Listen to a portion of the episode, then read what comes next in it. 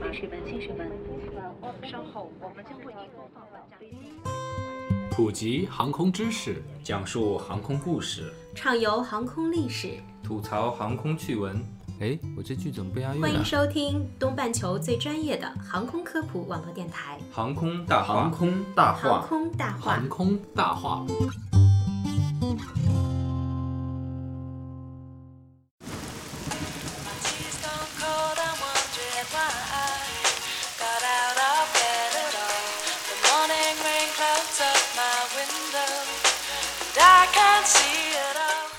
另外我们还预先准备了几个问题，但我我看到，因为跟顾总前面都聊了，其实有很多是顾总前面话题里已经涉及到的。嗯，那我们这儿再给大家再巩固一下吧。雷雨会增加我们一般的航线上哪些环节的时间的延长？那刚才顾总说到了，一个是在候机的时候就检测到这个雷雨面积很大，它就不起飞了，对吧？对那么起飞阶段一定会延长。比如说它在航行的时候，它如果绕过的话，就是整个这个过程它都会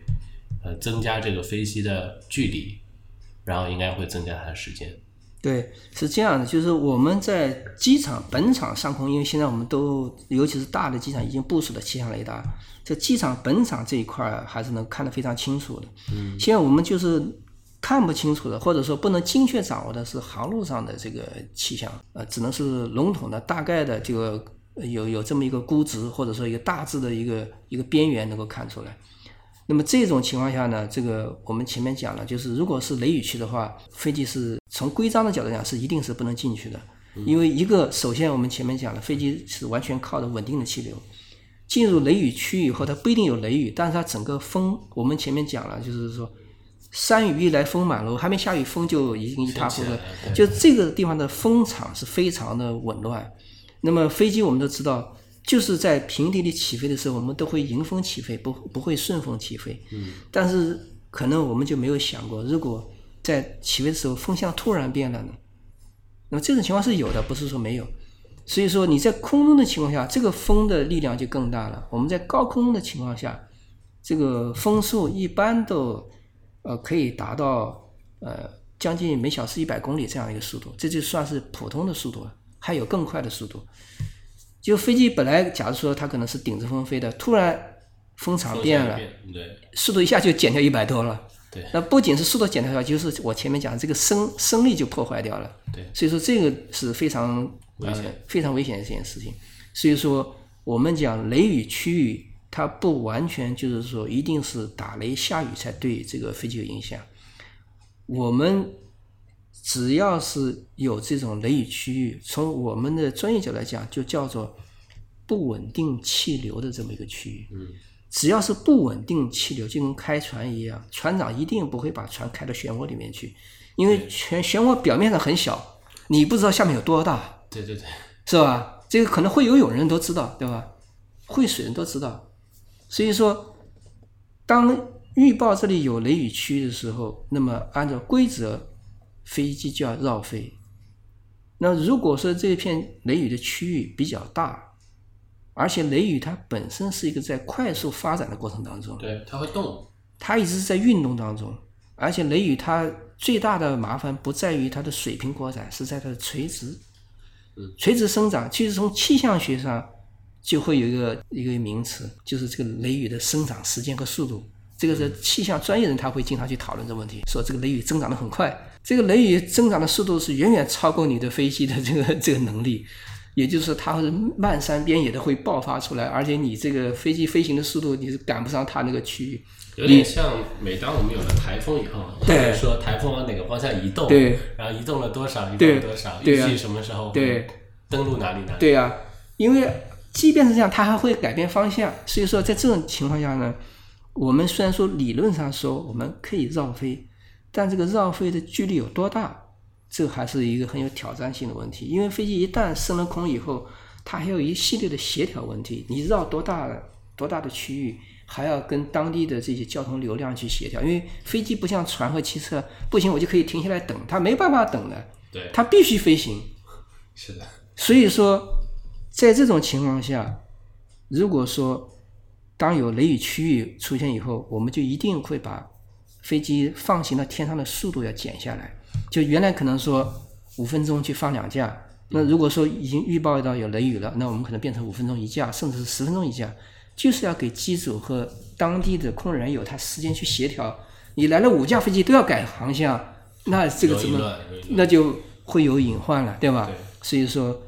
一旦有雷雨的时候，就会造成航班流量不断的减少，就是这个原因。除了前面说我们飞机少了，能够给我们提供的信息少了以外，还有这些要保证这些飞机要有足够的机动的这个余地的这么一个，所以就造成了一个恶果。因为我们已经看到，就拿吴大使这航班一样，它一天要从凌晨一点钟飞到晚上第二天的凌晨，这样的一个密度，它每个环节它都耽误不起，一耽误就延误。所以说，在这么大流量情况下，我们延误应该说是很正常的。大家都是按照国际水平在管理，国际民航组织标准在管理，没有说中国的这个水平比人家差或者干什么都不是，因为这个东西。国际民航组织每年要考核的，他要要检查的，你是不是按照这样去做了？都是按照一个标准在做事，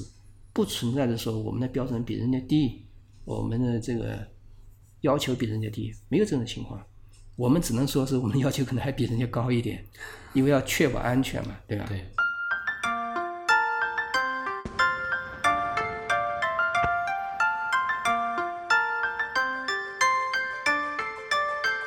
说到雷击啊，因为我也读了顾总写的这个《雪的洗礼》，第一个就讲到了这个天气的问题。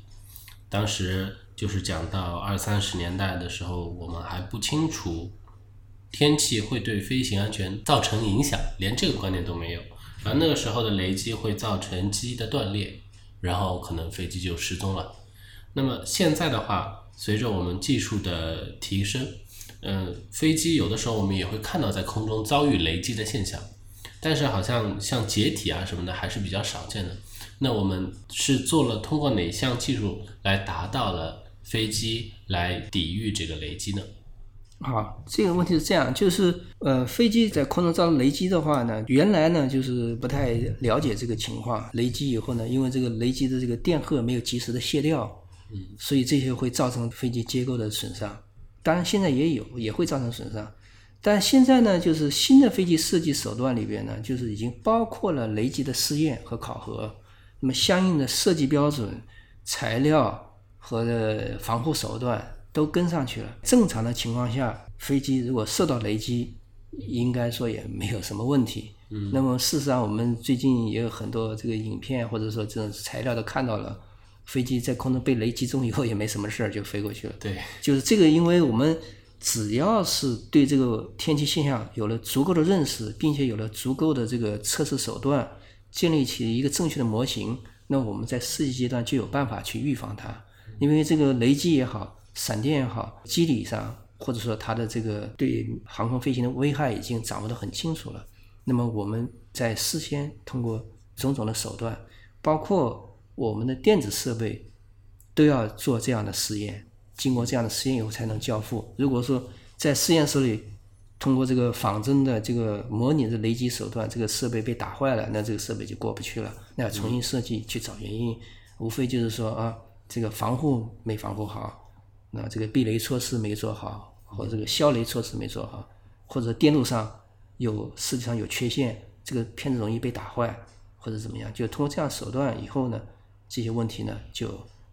呃应该说就是很大的缓和了。可能普通人觉得天上也没打雷啊，也没闪电啊，你怕什么呢？其实现在飞机怕的不是雷电，还是最基本东西，我能够在空中飞行的这个气流要稳定，不稳定我就没法玩了，就是这么一个东西。所以说，呃，也就是说，我们随着科技的手段的提高和技术的成熟，有一部分的自然的原来我们认为的威胁，我们是可以有一定的防御的，但是它也一定是有边界的。对，当到了这个边界以后，我们要认识到、理解这个边界，超过边界的东西，我们就不要去抵抗，直接就 选择绕过，对不对？是的。所以说，今天这个主题就是，我们一定要对大自然存有敬畏之心。嗯，当老天爷给我们脸色看的时候，我们没有必要 去硬扛。我们该备降的备降，该等待的等待，该换乘其他交通工具的换乘其他交通工具。目前为止，航空技术还不能确保在任何天气下使得飞机能够正点运行。呃，不论是中国也是美国，没有任何国家能做到这一点。因为如果能做到的话，理论上所有的误点都是人为造成和管理造成的，对，就没有气象这一说了。对，到但是到目前为止，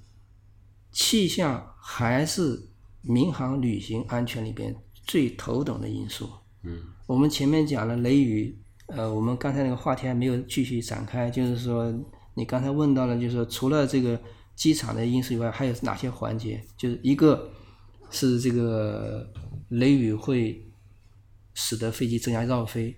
另外一个很重要的原因就是说，雷雨它就打破了我们航空设计理论当中的一系列的这个常规的模型。一个最常见的问题就是结冰，结冰的这个这个情况，我们以后可以做一个专题去讨论。但今天可以提到一点，就在正常的设计理论当中，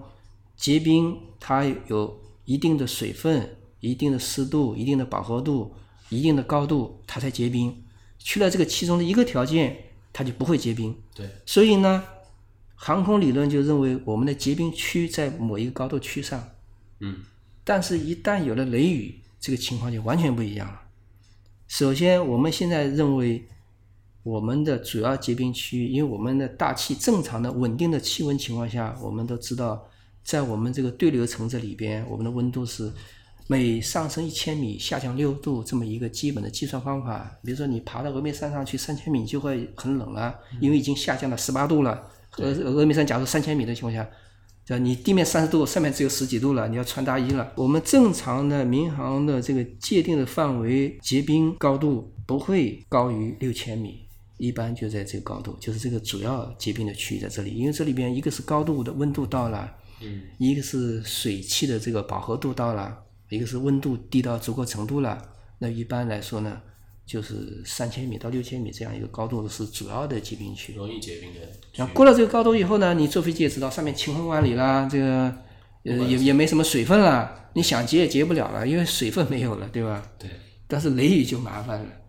雷雨云它可以一直把这个水汽推高到什么程度呢？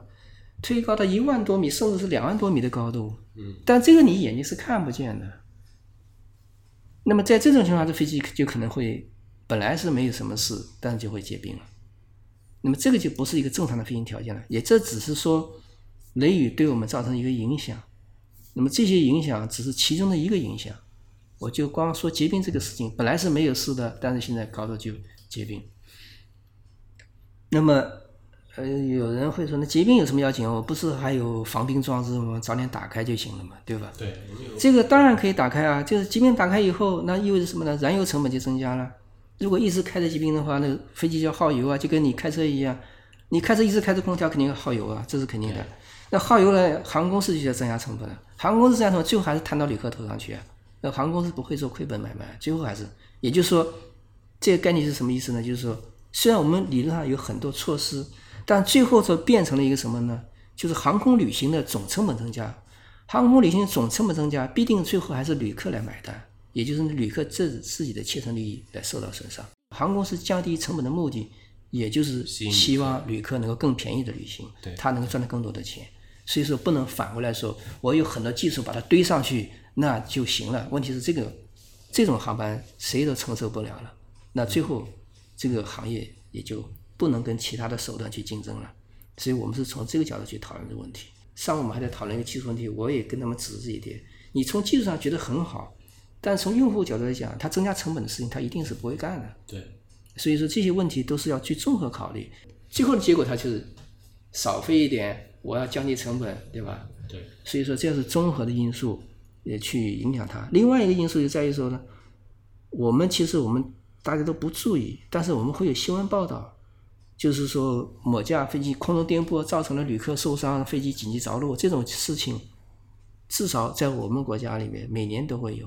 最近也有两两次，呃，包括阿联酋还有一次，在我们这里起飞以后，受到空中颠簸，有有有有多少个旅客受伤，然后结果也紧急返航什么的。这说明什么意思呢？就是说，空中的乱流对我们真正的旅客的人身影响，目前来讲是排在第一位的。嗯，空中乱流以后造成颠簸，造成旅客受伤。我根据我们目前的统计来话呢，大概就是航空旅客，呃，在航空旅行当中，旅客受到伤害的第一个原因就是空中颠簸。那空中颠簸就是因为不稳定的气流，那跟雷雨是相关的。有时候也没有雷雨，但是因为不稳定气流就会造成。所以说，并不是说一定是飞机坠毁了干什么才能出现事故。其实我们在正常的飞行当中，空中颠簸也会，因为有些没有系安全带啊，这样的是很多的。对，理论上坐着的时候，如果系好安全带，空中颠簸，呃，只要飞机的正常飞行没有受影响对，不会造成很多的伤害。对，就是往往就是很多旅客这个上了飞机以后，就是我就前面讲的，就是呃，也许是不是很清楚，就是觉得现在嗯飞机很安全，上去以后很平稳。很平稳，这个安全带不系，然后立刻就跟乘务员要上拖鞋，换上拖鞋，嗯，这个都是不安全的因素。呃，我也是觉得，呃，像国内的中短程的飞行，航空公司来讲，但是为了改善服务，呃，给旅客提供拖鞋，但是我自己认为这个是不安全的因素，我们不应该给旅客提供拖鞋。一个是使他放松警惕，另外这个拖鞋他换下来的鞋又没有固定住，对，到处乱跑。第三个，万一有紧急事件的时候，他穿的拖鞋是非常的不方便，逃生也不方便。对，有一个经历就是说，在发生紧急着陆以后，很多旅客在找鞋，但因为他穿拖鞋，他去找那个鞋，那么就给紧急撤离造成了困难，因为我们要求九十秒全部撤掉，但是这个旅客没有鞋啊，没有鞋，他可他的本能要去找鞋啊，但是飞机颠簸以后，这鞋都跑到乱七八糟，哪哪去找就是我这次回来还遇到过一次颠簸，哎颠得很厉害。我旁边那个女性旅客，哇，这叫起来像过山车一样，呃很厉害颠了一下。对，但幸好都是系着安全带的，因为已经下降了。那乘务员就是一个个盯住系安全带，如果不盯的话，估计他就飞出去了。飞机头这种感觉就和过山车呃，对对对对对，是啊，他头就他人肯定就头就撞到天花板天花板上去了，是这样，那就受伤了，肯定受伤。这次我还是遇到最近几年比较厉害的一次。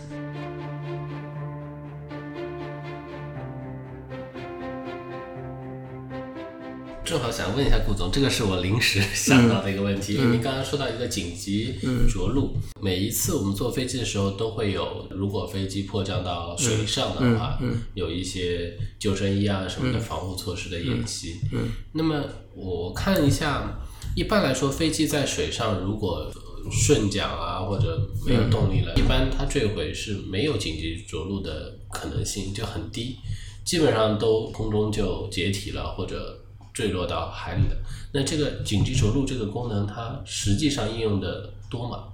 还是很多的。这个最典型的案例，我我就不知道你们前面节目做过没有，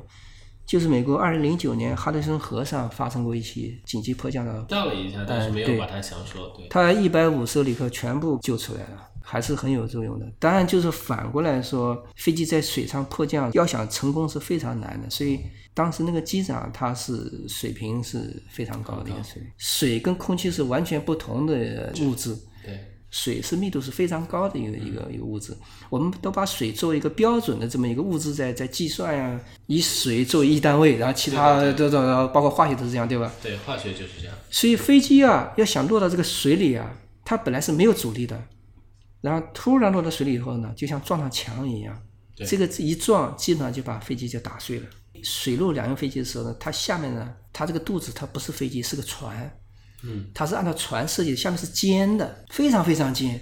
没有这么尖的话，它就不能把水给它切切开。开 对，而且它这个结构本身是按照船设计的，所以它非常结实、非常重，不像现在的飞机这么皮薄。嗯，因为那么重的话，正常的飞机那就太不合算了，对吧？那但水上飞机没办法，它要落水，它这个加固型的有点像破冰船一样这么一个东西。首先这是第一点，保证它能够落到水里。那第二点呢，就是说水跟空气实际上它是有有动力的，这个飞机在水里滑行的时候也是一样，就这个水也像空气一样，形成了一个托举的作用，跟陆地是不一样的。水面就像水翼船一样，它到一定速度它就把那个船托起来了。这飞机高速落水的时候就是这样，它速度太快了，这个水也跟空气一样，它形成了一个对飞机的一个抬力，我们叫水动力，它把飞机给它扔起来。那就像我们小时候打那个石头子在水面上打漂一样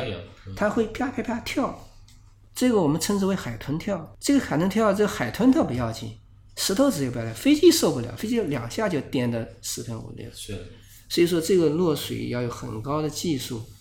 呃控制的非常好，速度要足够低，而且这个头要压住，这是非常不容易的。那么当然，那个机长是他自己它本身是一个水上飞机吗？还是一个不是就是正常的三二零飞机也，就是它没有这个破冰船没有对，没有没有对，所以它他那个那个事故以后，我们可以专专门去专门去讨论那个事故，非常好的一个一个案例。所以他也是被誉为历史上第一次就常规飞机落到水面上，而且一百五十个旅客和五名机组人员全部获救是历史上是第一次。对。你多少都是有比较大的伤亡的，但尽管如此的话，那么有这个救生设备，那还还是比没有好，那总还是有生存的机会。如果没有这个的这个的话，那就肯定就没有机会生存了，就落到水里就等于完了，那对对对，就是它可能有一段时间它还会沉下去，对。但这段时间你就已经可以完成脱救，对对对对对，准备。嗯，还想问一下顾总，就是有没有就我们刚才提到了很多种气象，其实已经超越了雷雨的范围了。嗯那还有没有要补充的？就是其他的气象原因可能会造成飞机延误的？有这个最简单就是低能见度，就是比如说像雾、像霾都会影响这个飞行安全。霾这个问题，我们普通老百姓的话都会就是认为是空气不好，或者是有这个有害物质。其实空中的霾还不完全是这个东西，它是一个逐渐悬浮在空中当中，但是它这里边的它的内容是是冰，不是水。就形成了一层冰层。这种冰层的话呢，对飞机的影响还是比较大的。那么不仅是能见度的问题，飞机和发动机造成结冰的问题，还有对传感器的影响，就这样的问题都很多。夏天比较常见的就是雷雨或者是雷雨相关的这个呃不稳定的气流，甚至是风切变啊，甚至空中颠簸这种情况，还有高空的激流，还有这种冷空气和暖空气交交交汇的地方，气象学上叫锋面的这么一个东西。这个锋面就是温度、压力、风向急剧发生变化，一个是暖风，一个一个是冷风交界的地方，也是比较复杂的。那飞机都要去穿越这些地方，都会造成一定的问题。所以说这些问题都会影响一个航班的这个决策和这个它的飞行的这个准点率都会受到影响。因为我们大家在搭乘飞机旅行的时候呢，已经是飞行机组和地面保障人员为大家选出了一个平安的道路，所以你没有感觉到什么。你说，哎，这不是挺好吗？对，其实所有的危险都回避过去了，你没有看见，所以你觉得很好。就像航船一样，就是实际上有很多暗礁啊、气对流啊，只对是它都已经让都已经绕过去，所以你会觉得很好。对对对，最后还想跟顾总聊一下，当然这个其实我们前面已经强调了，人是不能抵御大自然的。嗯，我们还是预留了一个问题，就是有没有可能避免飞机延误，或者说在未来不久的将来有没有可能，呃，我们国内能够降低这个飞机的延误率，或者提高这个准点率？从技术进步的角度讲，随着这个空管的设备的保障的提高，随着这个空域管理的水平提高，呃，空域的进一步开放，嗯，呃，然后我们对这个尤其是气象学的监测这些手段的进一步的提高，这个问题的这个呃改善，呃，肯定是会会有的。从我们国家情况来看的话，空域的进一步的改善，管理的这个改善，应该说这方面的潜力是最大的。如果说我们的空域的这个划分和这个管理能够更加现代化一点，那么这个航班的增点率应该会说是呃有比较大的这个明显的这个提高。因为呃国家这方面也做了很多努力，包括跟这个军民航的协调，这个东西这就不完全是航空公司的事，也不是民航自己的事，对，这是国家层面的事儿。国家一步步的决策，肯定有它更加宏观的考虑，或者说他们站得更高，看得更远。那我们没有到那个那个程度，我们肯定看不到他们所看到的问题，或者说他们考虑的战略。但是总体上来说，从改进这个延误的角度来看，我认为和大家的专家的观点是一样，就是首先我们空域的改进是最有潜力可挖的，技术的进步也是有潜力的。现在欧美也在做这方面的事情，那么这个可能需要国内也要去跟上，包括在每架飞机上加装这个自动的这个气象数据的回传和互联。那么现在我们主要还是靠人工在这个互联和传递，这个数据能够及时有效的分享，那么对地面的这个决策也好，这个气象专家对这个气象局势的判断也好，这精度就会提高。精度提高以后，航班就从气象的角度讲，航班正点率也会提高。那这些类似这样的问题，呃，技术进步都是都是有方法的。那么倒过来就是说，像这样的东西的话，都是需要航空公司付出代价，装备、培训、使用、运行，这都是成本。那这个成本哪来呢？那最后还是要分到旅客头上去。那么也就倒过来说，技术进步的代价是旅客愿不愿意出钱去买这张飞机票，而并不是像我们旅客这样想的，你只要给我解决航班延误就行了。但是你一定要知道，就像现在高铁很方便吧，大家都很高兴，但是高铁的票多少钱一张？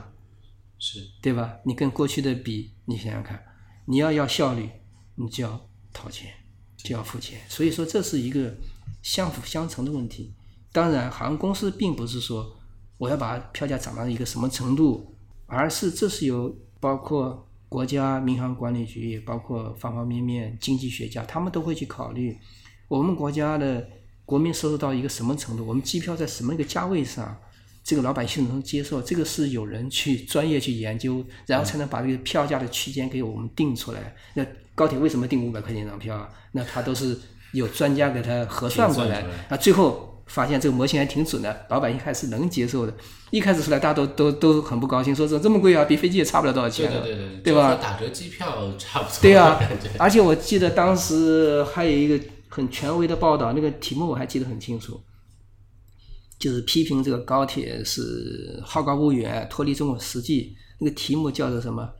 高铁成了运椅子工程，就是没人坐，椅子都是空的，来回来回跑，叫运椅子工程。你去查一下这个这个题目，这个报道还在。很有意思的。但是你现在反过来看，高铁是一票难求了，已经对。所以说，就是说，我们说什么意思呢？就是我们可以要求民航在通过技术改造，通过干什么去进步，去把这个正点率提高。但是我们自己一定要清楚，这一定是要有有代价的，得有人买单的，包括我自己要为这个买单。做好准备，对然后是共同迎接它的质量的提升。对，说到这个问题上，就说到这个点子上，就什么意思？就是我们现在已经有已经有很多手段来进一步的改善民航的这么一个正点率，但是这个是要有社会成本的，这个社会成本是由相关的专家他们可能会去算，他们可能会去去决策，或者是制定政策或者干什么，这些政策的出台。比如说，飞机上为了改进这个低能见度的这么一个措施，加装这个平面显示器，就是加这个，但这个设备很贵。装了以后，航班正点率从目前运行下来看，就是现在的有一家航空公司作为试点，它的正点率提高了百分之四。但是中国民航并没有把它做一个强制的措施全面推广。我想它的原因也是，尽管它有这么显著的贡献，它也是考虑到。航空公司的承受能力和旅客的承受能力，所以它并不是做一个强制措施去说，好，既然成功了以后，你们通通就都去装去吧，装了以后正点率就上来了，但是它并没有做一个强制措施，只是还做一个示范啊，就说你看人家已经用了也挺好，至于说你们装不装，你们自己决定。呃，技术它肯定是跟成本是相关的，最后还是跟客户的能不能接受相关的。如果说到了那一天，航空公司已经觉得我没有这个百分之四的这个正点率，旅客已经就就不坐我飞机了，都去坐那个航空公司，那他自然就会去装了，对吧？技术的成活性就在于它的市场是不是能够接受它，市场能够接受它，自然会上去。在这个时候，我们过多的人为的去，尤其是行政的、媒体的这样去干预，反而去扰乱了这个市场自然的这么一个技术进程。所以我倒是觉得这类的报道其实可以少一点，而多一点什么互相的沟通、介绍、理解，哪怕就是说这个事情出来以后，大家再多检讨一下，啊，这个司机为什么会呃疲劳驾驶，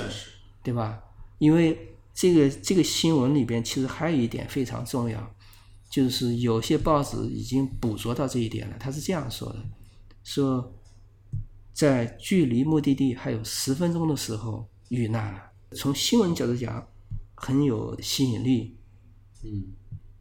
但是从这个交通事故来讲，这是符合交通事故的规律的。因为我们国家我没有看到这个数据，因为这个白岩松主持人是引用的美国的数据，那我也引用美国交通局的数据。美国公路交通局有一个数据，就是说，小型车就包括这种小型车、小型车、私家车、小型车，除死亡事故的百分之将近四十的比例，嗯，是发生在距离家不到十分钟的路程上。一个是开出来，一个是开回去，嗯，就在这段时间发生交通事故。有时候这个时候，人的心理状态是不一样的。一个出来的时候，他是急急忙忙的，可能也很着急；回去时候，他觉得我已经快到了。飞行员也有这个心理，所以飞行员是要经过训练的，就是你不能有强迫落地的愿望。嗯，你看见跑道我就想落，这个不行，一定要评估条件，不行我就备降或者付费。如果说我们从这个事件上看到说我们的交通事故就会在快到达目的地的时候容易出事，那么我们可以更多的人他的行驶安全会有一个更深刻的教训，而不是说这件事情一看后，这个吴大使遇难了，大家都感到很惋惜，然后把民航骂一顿，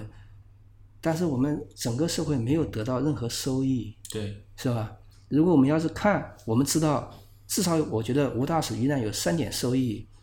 一个，我们安排任何行程安排的这么紧，而仅仅安排在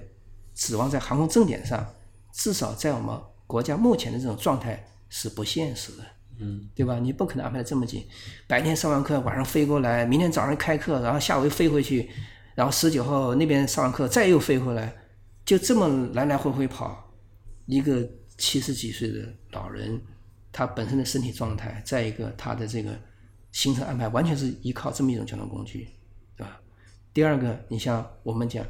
疲劳驾驶，不仅仅是这个司机是，我们每个人是不是都有这个行为？对都要注意。第三个就是我们讲到的，离家马上就要到家了，我们会产生松懈的情绪，或者产生一种回家情绪，非要一定要干什么，就会造成这样类似的问题。所以我觉得，作为这个公众的这么一个场合里面，能够更加深入的去发掘这些问题，可能对整个社会从这件事情上的受益可能会更多一点。无论它是不是航空造成的，整个对社会的贡献应该说是更大。东方航空的那个老总刘少勇先生，他讲了一句很经典的话，人家就问他说：“航空安全，你认为什么地方最不安全？”他说：“在去机场路上最不安全。”对我也看是吧？我觉得这是一个很有哲理的话，就是说，当你在为了做一件事情而忽略了一些其他因素的时候，这个时候就是最危险。当然，我们不是说民航做得很好，因为我像我自己是也是一样，延误几个小时，最后也是没什么说法。嗯，呃，那从我们角度来讲，你说心里不高兴吗？肯定不高兴，但是我们能理解，因为那天那么多航班延误，要做到每个服务人员对你都像客人一样彬彬有礼是不现实的。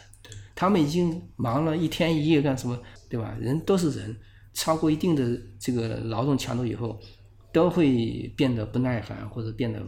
呃这种可能举止啊、语言啊各方面啊都会有有冲突的行为。我们都互相理解就行了。最后还是为了整个公众的出行安全。大家方便。对，嗯，我们其实看到很多网上关于这件事情评论，里面回复评论的有很多也是民航的工作人员。当提到这个延误的这个责任的问题的时候，他们也是有自己的情绪的，因为他们会觉得，其实，在地勤方面的人员，包括服务的人员，他们是完全对这个航班没有任何权利来干涉它的这个行程是没有任何的主导权的，他们只能听从安排，然后疏散和包括安排乘客。所以在他们看来，他们也非常希望能够准点，但是他们其实也做不了什么别的对事情。我在商飞那边跟他们交流的时候，我们我专门给他做过一个专题，那个专题很有意思。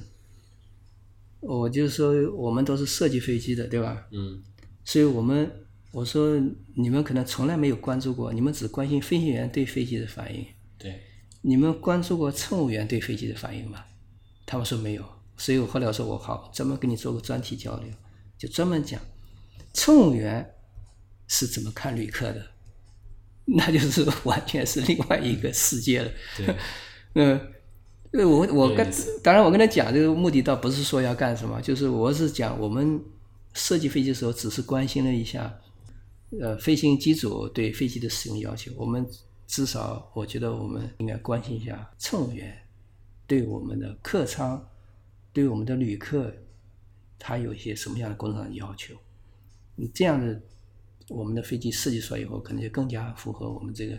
呃真正的我们的市场环境和我们的旅客的这个现状，对吧？对，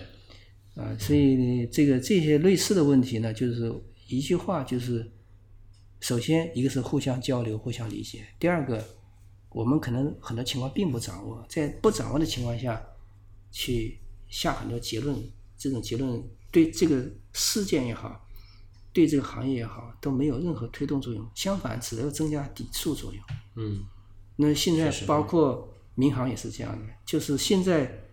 在这个现在这个大的背景下，就觉得民航就是成为一个弱势群体，嗯嗯、就是好像就觉得反正出了事儿就是民航不对，那么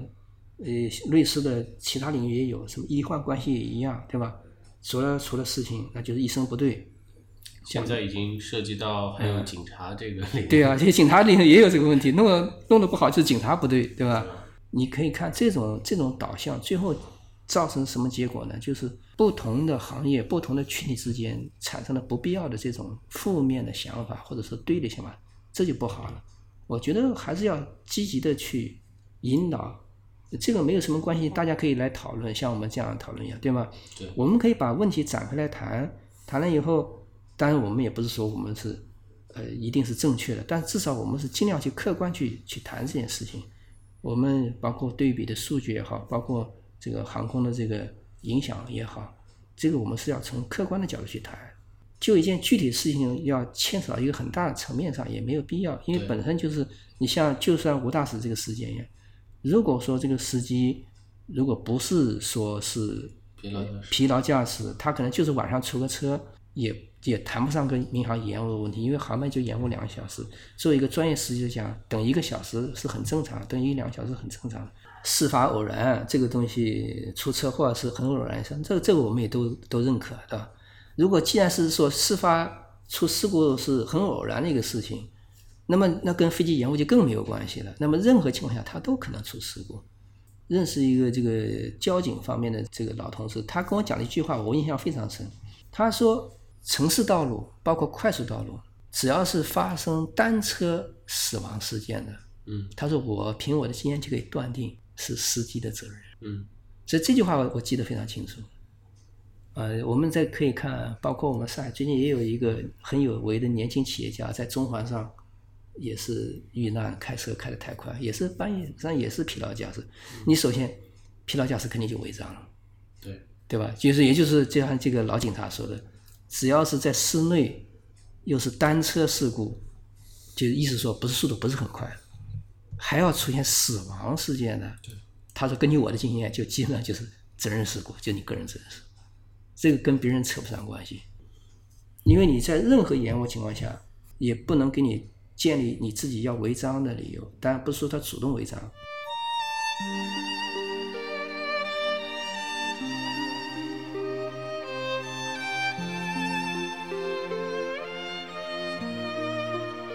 顾总在最后也给我们总结了这一次吴大使的这个事故给我们后人带来的三点教训，也是给我们听众朋友，包括我也很受益的，就是以后在处理不论是延误的问题，还是在自己交通的过程当中，都是我觉得提了一个警钟吧。本期节目就到这里结束了，谢谢顾总。好，谢谢大家。那我们下次有机会我们再聊。好。好，那就这样，再见。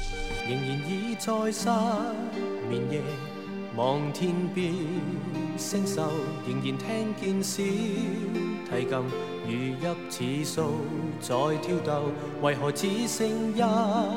弯月留在我的天空？這晚以後，音訊隔絕，人如天上的明月，是不可擁有。情如曲過，只遺留，無可挽救再分別。為何只是失望，填密我的空虛？這晚夜沒有吻別。仍在说永久，想不到是借口，從未意會要分手。